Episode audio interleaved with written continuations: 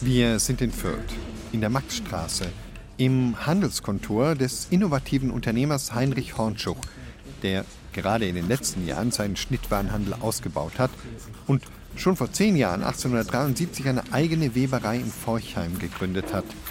Jetzt schreiben wir 1883 und der Herr Fabrikbesitzer hat heute eine Überraschung für seine Mitarbeiter und die lokale Presse. Und sogar aus der Residenzstadt München ist ein Reporter gekommen. So, meine Herren, schauen Sie, schauen Sie hier, meine Herren. Die königliche Erlaubnis für die erste Fernmeldeleitung im Deutschen Reich überhaupt. Das hat noch keiner gemacht. Und heute werden Sie alle, wie Sie hier stehen, etwas Besonderes erleben. Etwas, etwas ganz Neues. Gleich spreche ich, wie durch Zauberei, mit dem Leiter meiner Weberei in Forchheim. Das sind über 30 Kilometer. Noch vor kurzem hat Bell, einer der Erfinder des Telefons, mit seinem Fernsprechapparat nur von einem Zimmer ins andere telefoniert. Eine Verbindung über diese Strecke hinweg, das hat in Deutschland noch niemand zustande bekommen. 34 Kilometer genau zwischen der Fürther Maxstraße und meiner Weberei in Forchheim. Ja, man könnte glauben, es sei Zauberei, aber das ist es nicht. Technik, meine Herren, Technik. Ich habe mir die Fernsprechapparate vom Herrn Bell kommen lassen und verbessert. Das 19. Jahrhundert ist die Zeit der uneingeschränkten Technikgläubigkeit. Aber eben auch die Zeit der großen Erfindungen. Eisenbahn, Auto, Telegraph, Telefon, Röntgenstrahlen. Die Begeisterung für findige Unternehmer ist ungeheuer. Siemens, Rathenau, Linde. Es ist die große Zeit der Ingenieure. Von Fürth nach Forchheim habe ich die Leitungen verlegen lassen, immer am neuen Ludwigskanal entlang. Ja, das bedeutet für mich, ich spare ganze Tage. Statt nach Forchheim fahren zu müssen, kann ich mein Order einfach fernmündlich mitteilen. So, jetzt passen Sie auf, meine Herren. Jetzt passen Sie auf. So, in Forchheim schellt jetzt der Apparat. Gleich.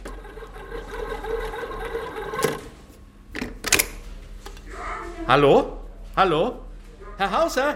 Herr Hauser? Ja, Herr Hauser hier. Hornschuch hier. Ja, Herr Hauser, können Sie mich, können Sie mich hören, Herr Hauser? Den ja. tief beeindruckten Umstehenden kommt es tatsächlich ein wenig vor wie Magie. In solchen Momenten entsteht der Glaube, der Fortschritt sei unaufhaltsam. Ja, so machen wir's, gell, Herr Hauser? Ade. Ich sag Ihnen hier und heute, meine Herren, der Fernsprecher hat eine Zukunft, eine große Zukunft. Ja, Sie werden bald von Berlin nach Paris sprechen können.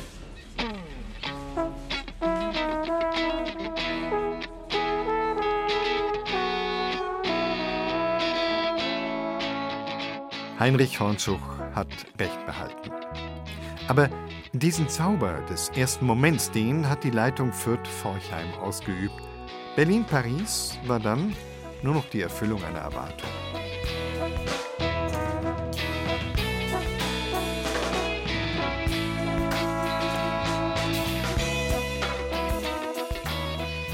Man muss eben genau hinhören, um durch das Grundrauschen der Elektrizität die Worte zu verstehen. So ähnlich wird es an Pfingsten gewesen sein, als der Geist in die Jünger gefahren ist und ihnen die Gabe verliehen hat, aus dem wilden Grundrauschen aller Sprachen dieser Welt mit Zungen zu reden. Genau hinhören. Das ist auch unser Motto in diesem Feiertagsfeuilleton in der Zeit für Bayern hier auf Bayern 2. Und unter dieser schönen Überschrift haben wir eine Reihe von Beiträgen aus früheren Feiertagsfeuilletons versammelt, die uns besonders gefallen haben. Ich bin Ivan Ahrens. Schön, dass Sie Bayern 2 hören.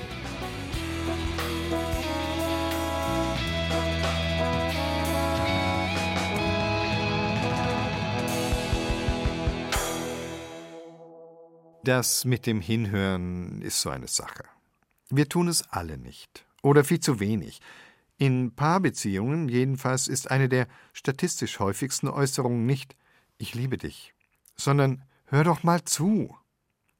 Es gibt aber auch noch andere Beziehungen, in denen wir genauer hinhören sollten, zum Beispiel in unserer Beziehung zur Umwelt Und damit sind nicht nur die Tiere gemeint. Man kann nämlich nicht nur das Gras wachsen hören, wenn man sich Mühe gibt, sondern auch die Bäume. Christina Haas. So. Autotür zu.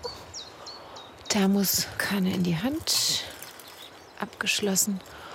Und einfach mal den Alltag hinter mir lassen, auf in den Wald.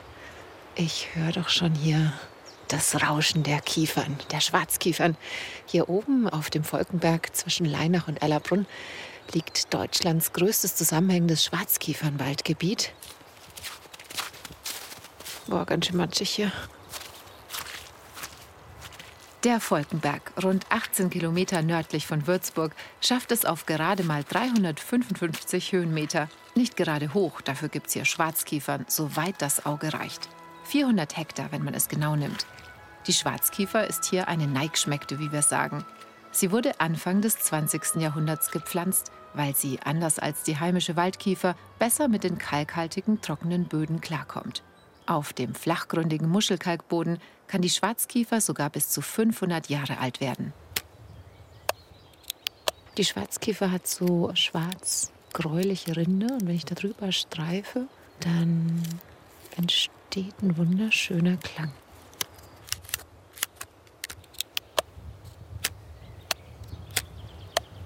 ich mache gerade irgendwie Musik auf dieser Schwarzkiefer. Echt ganz besonders. Während ich mich den Bäumen instinktiv und nur von außen nähere, rückt ihnen der Schweizer Forscher Dr. Roman Zweifel wissenschaftlich auf die Pelle und kann hören, wie der Baum da innen tickt. Es rauscht, es gurgelt, es knackt.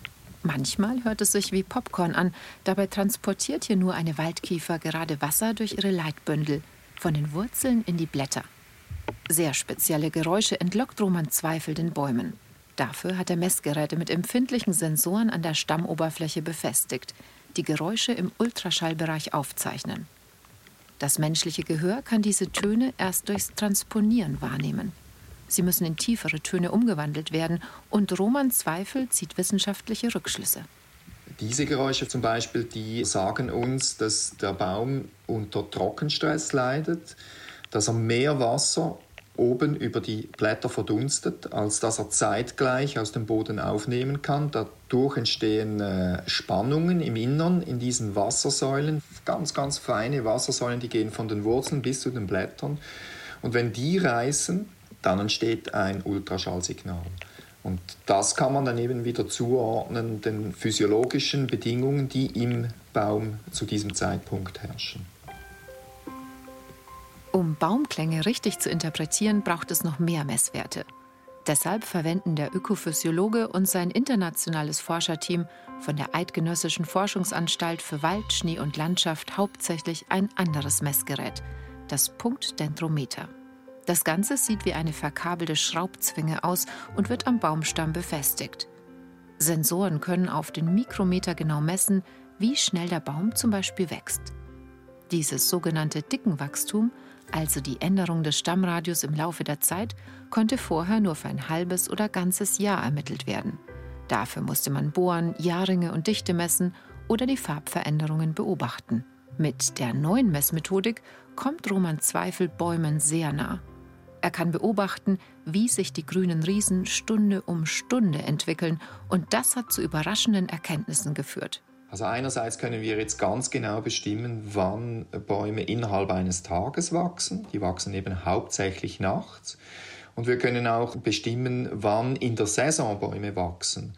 Und das Erstaunliche da ist eigentlich, dass Bäume, ich spreche jetzt wieder von den Schweizer Bäumen, aber das dürfte auf die deutschen Bäume ebenfalls zutreffen, dass die eigentlich erstaunlich wenige Stunden pro Jahr überhaupt wachsen.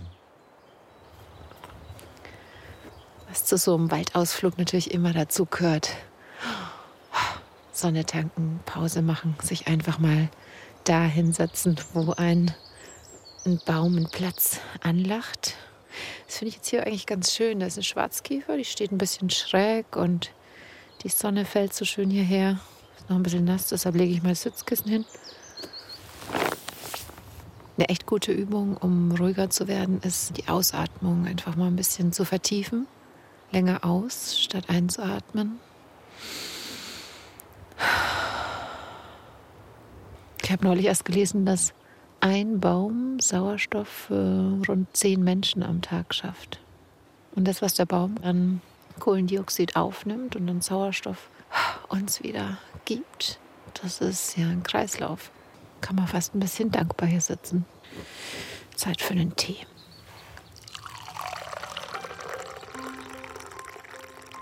Luftfeuchtigkeit ist der Schlüssel zum Baumwachstum und deshalb wächst diese Schwarzkiefer, unter der ich gerade sitze, wohl lieber im Dunkeln, wenn die Luftfeuchtigkeit höher ist als tagsüber.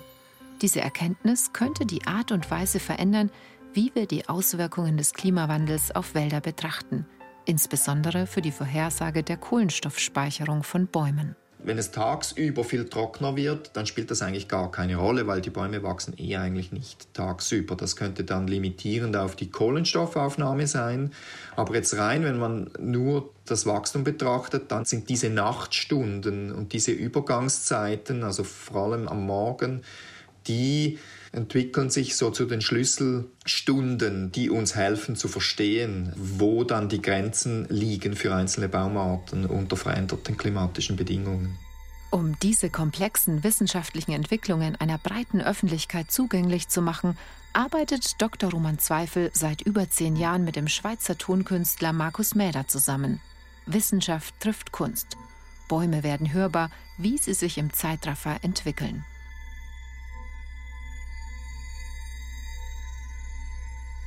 Markus Mäder bringt die Wachstumsdaten in eine erfahrbare ästhetische Form, generiert daraus synthetische Klänge. So hört sich eine Waldkiefer an, umgesetzt in ein Musikstück. Im Frühling sind die tausendfach verstärkten Geräusche nur tagsüber zu hören, doch während der mehrere Wochen andauernden Trockenperiode knarren und knacksen die Föhren immer länger, auch in die Nacht hinein. Die Hitze setzt ihnen zu und die Bäume brauchen immer länger, um sich zu regenerieren für den kommenden Tag. Markus Mäder hat nicht nur Kunst und Philosophie studiert, gerade macht er auch noch seinen Doktor in Umweltwissenschaften und horcht in Garmisch-Partenkirchen in Voralpenböden rein.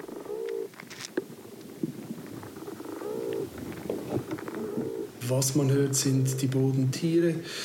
Die machen natürlich Geräusche, wenn sie sich bewegen oder fressen, das ist das eine. Aber was viel faszinierender ist, dass sie natürlich auch akustisch miteinander kommunizieren. Das machen nicht alle, aber viele.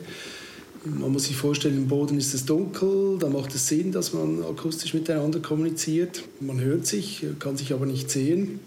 Jetzt im Mai ist der Rummelplatz unter der Erde eröffnet. Die Biodiversität erreicht ihren Höhepunkt.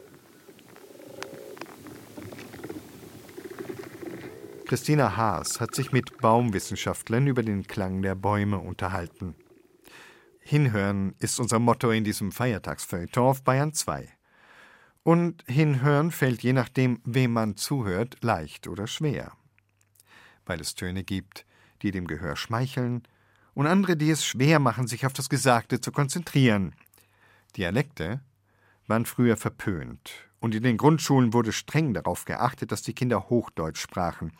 Das hat sich in den letzten Jahren wieder geändert. Wir würden Dialekte wieder gerne hören, aber das ist gar nicht so einfach. Unsere Autorin Franziska Klein ist in Stuttgart aufgewachsen mit einer bayerischen Mutter und einem schwäbischen Vater, spricht selbst aber nur Hochdeutsch. Hier erzählt sie uns von ihrer eigenen Geschichte. Hören Sie gut hin.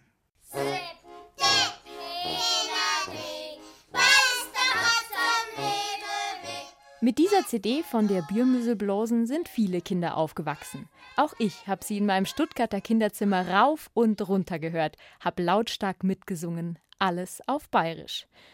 Aber das war's dann auch schon. Mehr Bayerisch gab's bei mir nie. Nicht einmal ganz früher, erinnert sich meine Mutter.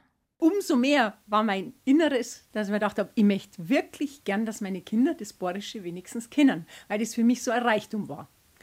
Dann aber ist der Kindergarten gekommen und der Kindergarten in Baden-Württemberg, da war es entweder Hochdeutsch gesprochen worden oder Schwäbisch. Aber auch das hat nichts geholfen, weil mit Schwäbisch hat es laut meinem Vater nicht besser ausgeschaut. Also ich habe mir vorher nochmal eine Aufnahme von dir angehört und da sind winzige Teilchen Schwäbisch dabei. Aber so winzig, dass eigentlich das man schon als Hochdeutsch bezeichnen kann. Traurig ist er darüber nicht. Meine Mutter aber umso mehr. Ich wollte so gern, dass meine Kinder Borisch reden. Das eine Schöne war aber, dass du wenigstens mein Zungen-R übernommen hast. Überall bist aufgefallen, weil in Schwaben hat man das Zungen-R so nicht. Und jeder hat dich drauf angeredet, jeder hat es unglaublich entzückend gefunden. Und du hast dann irgendwann schon gewusst, das ist jetzt was Besonderes und eigentlich mag ich nicht auffallen und dann hast du angefangen, dass du das abtrainierst. Und da war ich wirklich traurig. Dann ist nicht einmal das mehr blieben. Damals wollte ich das unbedingt so. Inzwischen bin auch ich traurig drüber, weil eigentlich würde ich ganz gern bayerisch reden können, genauso wie die beiden Schwestern Antonie und Brigitte aus der Nähe von Landshut. Der war doch auch schon mal da, aber ich weiß jetzt nicht mehr wegen was, da überlege ich schon die ganze Zeit. Bei ja, der war schon mal da, aber das ja. ist schon ewig her. Das ist ja schon, wenn dann mit irgendeiner äh, Geschichte aus Landshut oder so. Oder, so, oder von Freiberg oder, oder von Straßburg, irgendwo. Auf den ersten Blick eine typisch niederbayerische Familie, könnte man denken. Aber die beiden können auch anders. Ja, ja, eben so eine hellen Hose habe ich mir auch gedacht, ja. aber wenn es am Sonntag so heiß ist wie heute, dann haben wir natürlich. Ja, ist jetzt so warm, dein Oberteil, das ist ein Blues, oder? Ja, schon ein Blues. Ihre Eltern kommen aus dem Rheinland und sind noch vor ihrer Geburt nach Niederbayern gekommen. Bis zur Grundschule haben die beiden Schwestern nur rheinfränkisch geredet. Bayerisch ist erst später gekommen. Ich kann mich nicht daran erinnern, dass wir das irgendwie bewusst gelernt hätten. Das ist einfach automatisch. Das war einfach der Übergang, sage ich mal, wenn wir mit den anderen, anderen Kindern beieinander waren und die haben so bayerisch geredet, haben wir mir einfach das nachgekriegt. Eigentlich wie bei mir. Nur habe ich im Kindergarten und in der Schule Standardsprache gelernt statt Schwäbisch oder Bayerisch. Ein typisches Muster, wie mir Professor Alfred Wildfeuer von der Universität Augsburg erklärt. Er lehrt Variationslinguistik und beschäftigt sich mit den Feinheiten der Dialektunterscheidung. Die Peer Group hat einen großen Einfluss auf das, weil es einfach das sprachliche Vorbild ist, das sie am meisten mitbekommen im Kindergarten oder in der Schule. Der Unterschied zwischen mir und den beiden Schwestern, Antonie und Brigitte, hatten ihren rheinischen Dialekt schon gefestigt, bevor sie mit ihrer niederbayerischen Peer Group in Kontakt gekommen sind ich nicht. Deshalb können die beiden auch das, was ich so gern könnt. Code Switching, also den Wechsel zwischen zwei Sprachen, sprich Dialekten. Er ist immer in Zug, in, äh, na, wie heißt das, in Speisewagen ist der Opa gegangen und uns zwar hat er im Abteil sitzen lassen. Und dann kommt er wieder aus dem Speisewagen und dann sagt er, habt ihr nicht gesehen, der Hai im Rhein? Weißt du nicht mehr? Ja. Hat, wollte er uns weismachen, dass ein, ein Hai im Rhein geschwommen ist. Ja. Das, war, das war so eine Geschichte, die werde ich auch nie vergessen. Ja. Dieses Switchen für die beiden Lindenmädel, wie sie früher nach ihrem Geburtsnamen gern genannt wurden, alltäglich. Andere hingegen waren laut Antonie schon manchmal ein bisschen verwirrt. Das haben wir ja früher so oft erlebt, wenn wir gefeiert haben miteinander Geburtstag. Und es waren also Freunde von uns da, die tiefsten Niederbayern, sage ich mal. Und wenn sie dann oder irgendjemand gesagt hat, hier bringen wir mal was zu trinken oder so, und dann haben die, Hä? Mit, mit wem hast du denn jetzt geredet? Haben sie dann gesagt, ja, sage ich, mit meiner Schwester oder so. Auch ihre beiden Männer Hans und Josef mussten sich am Anfang erst einmal ein bisschen an das Rheinfränkische gewöhnen. Ich bin wie am Anfang raufgefahren bin zu ihr da bin ich mir immer vorgekommen, als wenn ich ins Ausland fahren darf. So ohne Grenzübertritt, weißt du, einfach ins Ausland. zu den Rheinländern auf. Ja, so eine Zeit lang ja, dauert, bis man das ein bisschen Stimmt. kapiert hat, was ja. die eigentlich meinen. Weißt, wenn die untereinander geplascht haben, da hast du fast keine Chance nicht gehabt. Inzwischen sind alle älter geworden. Die Männer verstehen die beiden Schwestern ohne Probleme und die nächste Generation ist auch schon lang auf der Welt. Bei der ist es aber nicht anders als bei mir. Bayerisch, die Sprache der Peer Group, ist geblieben, Rheinisch, die Sprache der Mütter, nicht. Ich habe jedenfalls fest vor, in meinem Leben noch Bayerisch zu lernen. Dafür übe ich fleißig. War schon schön, wenn man's kannt. War schon schön, wenn man's kannt. Nochmal. War schon schön. Nicht wahr. War schon schön, wenn man's kannt. War schon schön, wenn man's kannt. Ist immer noch zu dunkel. War. War. Ja, war schon schön, wenn man's kannt. War schon schön, wenn man's kannt. Naja, aber immerhin das Singen auf Bayerisch, das ist mir aus meiner Kinderzeit geblieben. Sepp de Pener Dreck, beißt der Katz an Wedelweg, lass der nur Stutzel droht, dass der Teifi schlutzen ko. Und Sporisch reden, das dauert vielleicht nur wegen. Franziska Klein über Dialekte und Hochdeutsch. Manchmal nützt Hinhören nichts, wenn die Sprache fremd ist. Bei den Bäumen zum Beispiel musste man auch erst mal erkennen lernen, was die Geräusche bedeuten. Wie es klingt, wenn sie trinken oder Stress haben. Und naja, manchmal ist es ja auch gewollt, dass auch diejenigen, die hinhören, nicht verstehen, was gemeint ist. Bei Geheimsprachen zum Beispiel. Kennen Sie eine? Haben Sie sich als Kind vielleicht eine erfunden? Im unterfränkischen Frammersbach sprechen auch Erwachsene eine Geheimsprache, das Welschen. Dahinter verbirgt sich eine lange Tradition, aber es ist so ähnlich wie mit den Dialekten, die Geheimsprache war schon am Aussterben. Aber jetzt lernen immer mehr Einheimische das Welschen. Und da können wir jetzt gleich einmal die Übersetzung machen. Urmke, Irtme, Irme. Okay, lass uns doch Komm mal das mit erste mir. Wort. Ja, Umke. Urmke, Umke. Irtme, Irme. Irtme, Komm Irme. mit mir. Wer in Frammersbach im alten Museumswirtshaus sitzt, versteht mitunter nur Bahnhof. Welchen ist hier angesagt. Sechs Erwachsene sitzen an Holztischen, drücken wie einst die Schulbank. Uneme, Use, Nein, ihr Ünesche. müsst das E mitsprechen. Ur. Das U wird Ur. Statt Deutsch steht die Geheimsprache Welschen auf ihrem Plan. Und Rentnerin Silvia Ludwig übernimmt die Rolle der Lehrerin. Nur vertrauenswürdige Menschen, die die Geheimsprache dann nicht verraten, denen darf ich sie beibringen. Silvia Ludwig steckt in der Zwickmühle. Viele Frammersbacher konnten einst welschen. Von denen gibt es nur noch wenige. Die meisten sind gestorben. Doch die Geheimsprache soll überleben. Deshalb offenbart Silvia Ludwig nun manches Geheimnis. Das ist nicht so, dass man Wörter lernen muss wie bei einer Fremdsprache.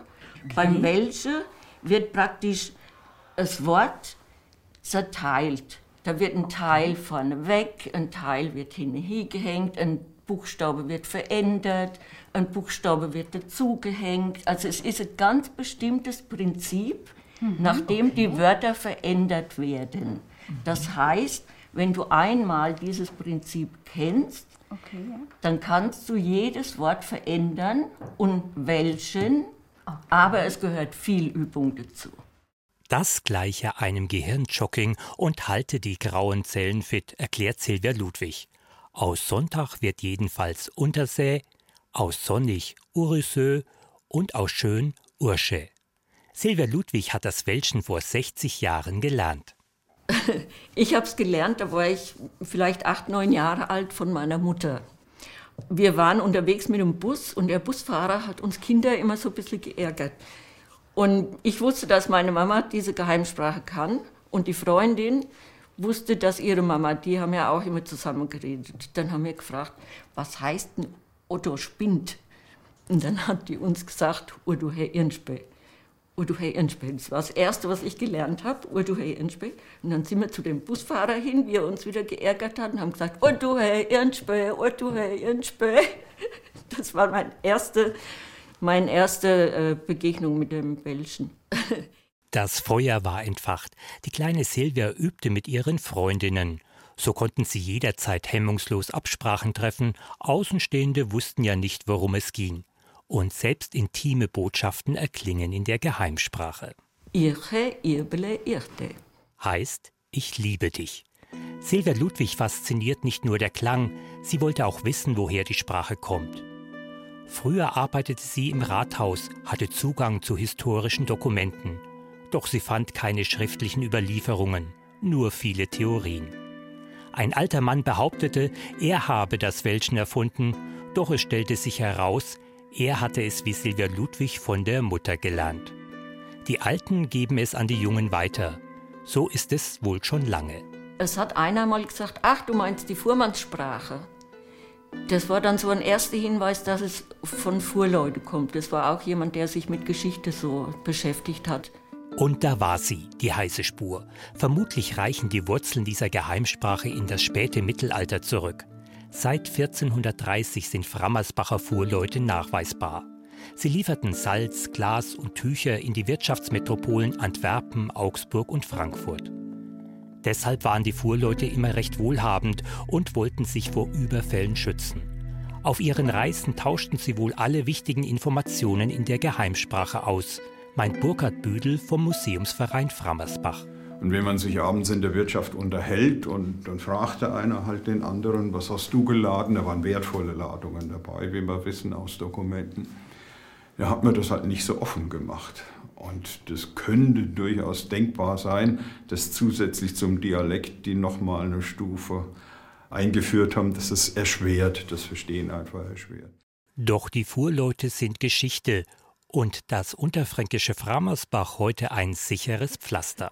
Was der acht mir jetzt, ne? ne? Ja, das ist der unser echt, ne? Dennoch wird die Geheimsprache von Generation zu Generation weitergetragen. So gab Silvia Ludwig das Geheimnis auch an ihre Tochter weiter. Also inzwischen, wo ich jetzt eigene Kinder habe, ist es natürlich ganz praktisch, wenn es zum Beispiel um die Weihnachtsgeschenke geht. Oder es geht darum, die Kinder wollen was von der Oma haben und sie fragt mich erstmal, ist das überhaupt okay? Oder ich sage dann hintenrum, ah, das habe ich schon vielleicht gekauft oder so. Das ist dann immer noch recht praktisch. Und Silvia Ludwig will auch anderen Lust auf das Welschen machen. Sie weiß, nur wer viel übt, kann es auch anwenden. Damit das Lernen Freude macht, hat sie sogar ein Lied in der Geheimsprache geschrieben. Es heißt Komm mit mir in die Scheune. Hä?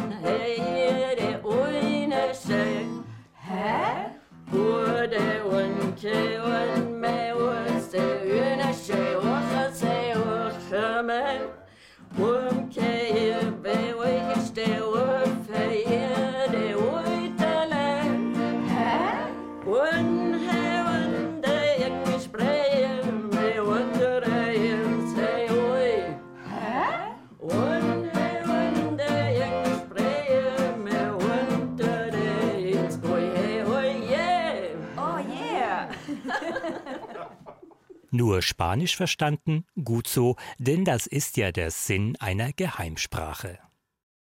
Josef Lindner war für uns in Frammersbach und hat sich mit dem Kauderwelschen beschäftigt. Sie hören das Feiertagsfeuilleton in der Zeit für Bayern hier auf Bayern 2. Wir haben heute schon Bäume wachsen hören. Das geht ja so mehr oder weniger ohne große Übersetzung. Man braucht nur die Instrumente dafür, um genau hinhören zu können. Aber ein elektronisches Stethoskop reicht nicht, wenn es darum geht, in den Weltraum hinaus zu lauschen. Denn im All gibt's keinen Schall. Vakuum eben. Und deshalb muss, wer den Sternen zuhören will, ihre Sprache erst in Klang übersetzen. Sonifikation heißt das. Und Inga Pflug hat herausgefunden, wie es funktioniert.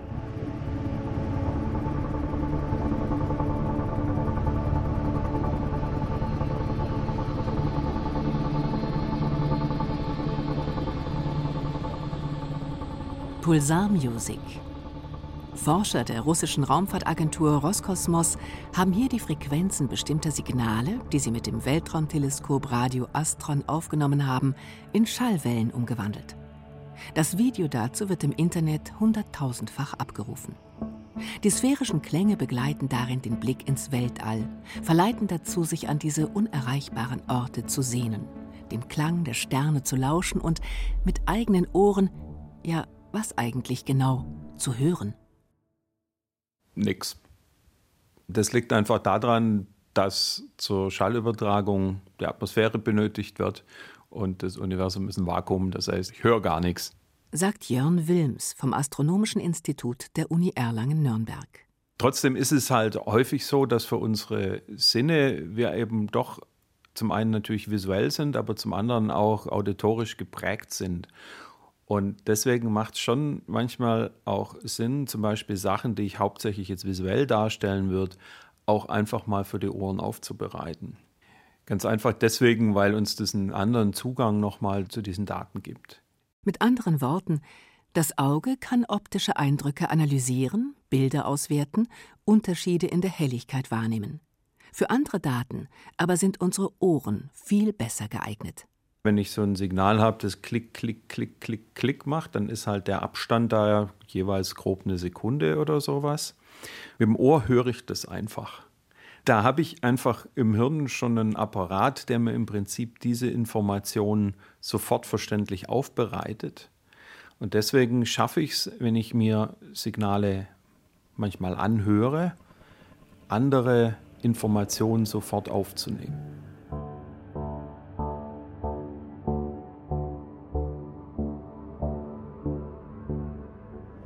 Sonifikationen nennt man diese Übersetzungen von Daten in Klänge, also Verklanglichung. Über solche Zuordnungen entstehen auch die Pulsarklänge der russischen Raumfahrtbehörde. Und auch Astrophysiker Jörn Wilms arbeitet damit, beispielsweise wenn er sogenannte Neutronensterne untersucht. Ein Neutronenstern ist der Überrest von einem explodierenden Stern. Also ich nehme einen Stern, der hat 20, 30 Sonnenmassen, lasse dieses Ding explodieren. Übrig bleibt was sehr kompaktes, einen Durchmesser hat im Bereich von ja, Größe von Nürnberg mehr oder weniger hat, der dann sehr schnell um seine eigene Achse rotiert. Die Dinger haben sehr starke Magnetfelder, sind mit die stärksten Magnetfelder, die es im Universum überhaupt gibt.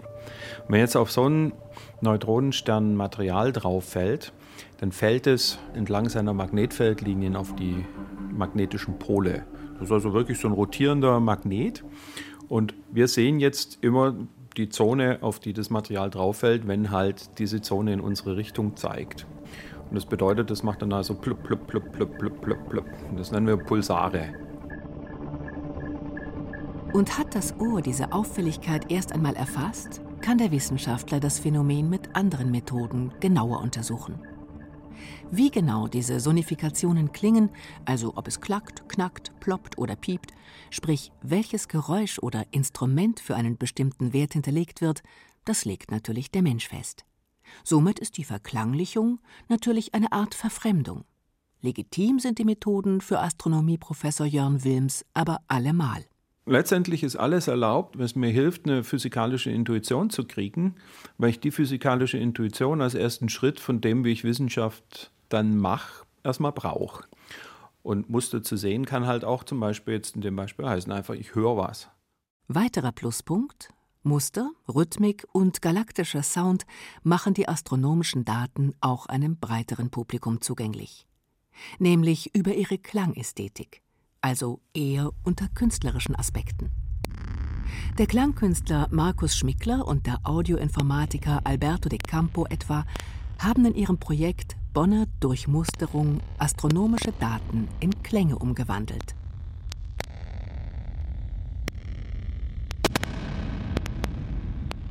Ich hatte mir eine Struktur überlegt, die mit Daten aus der Mitte unseres Sonnensystems anfängt und sich in immer weiter entferntere Bereiche wegbewegt und ähm, wir sozusagen mittels der Sonifikation auf eine Art Reise gehen, die sich sozusagen von unserem Sonnensystem immer weiter ins Universum wegbewegt. Praktisch lief der Arbeitsprozess so, dass Markus treibt einen neuen Datensatz zu einem Phänomen auf ich versuche zu verstehen, wie der Datenfile genau funktioniert. Mache mal ganz simple kleine Entwürfe, schicke die an den Markus zurück, der hört sich die an und äh, gibt mir Feedback dazu, welche Aspekte daran er interessant findet, ob er sich bestimmte Typen von Klängen dazu vorstellt. Und damit hat Markus dann sehr viel Klangmaterial gemacht eigentlich und zum Teil freier, als man das jetzt als Sonifikationsexperte machen würde aber so, dass man als Künstler glücklich damit ist, musikalische Strukturen daraus gebaut, die, finde ich, in Summe ein ganz tolles Stück ergeben.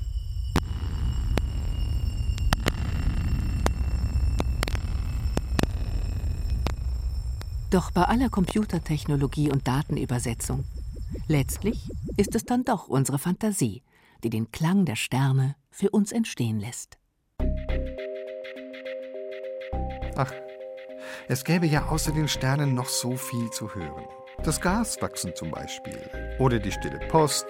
Oder ein Podcast der Zeit für Bayern, die jetzt gerade am Ende angelangt ist.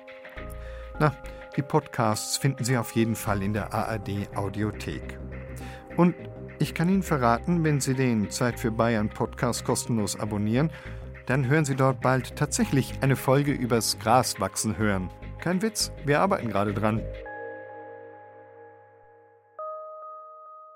Aber vielleicht reicht es Ihnen ja für den Moment auch mit dem genauen Hinhören und Sie haben einfach Lust auf all die zufälligen Töne, die an diesem Pfingstsonntag draußen auf Sie warten. Mein Name ist Ewald Ahrens. Ich wünsche Ihnen einen schönen Frühlingstag.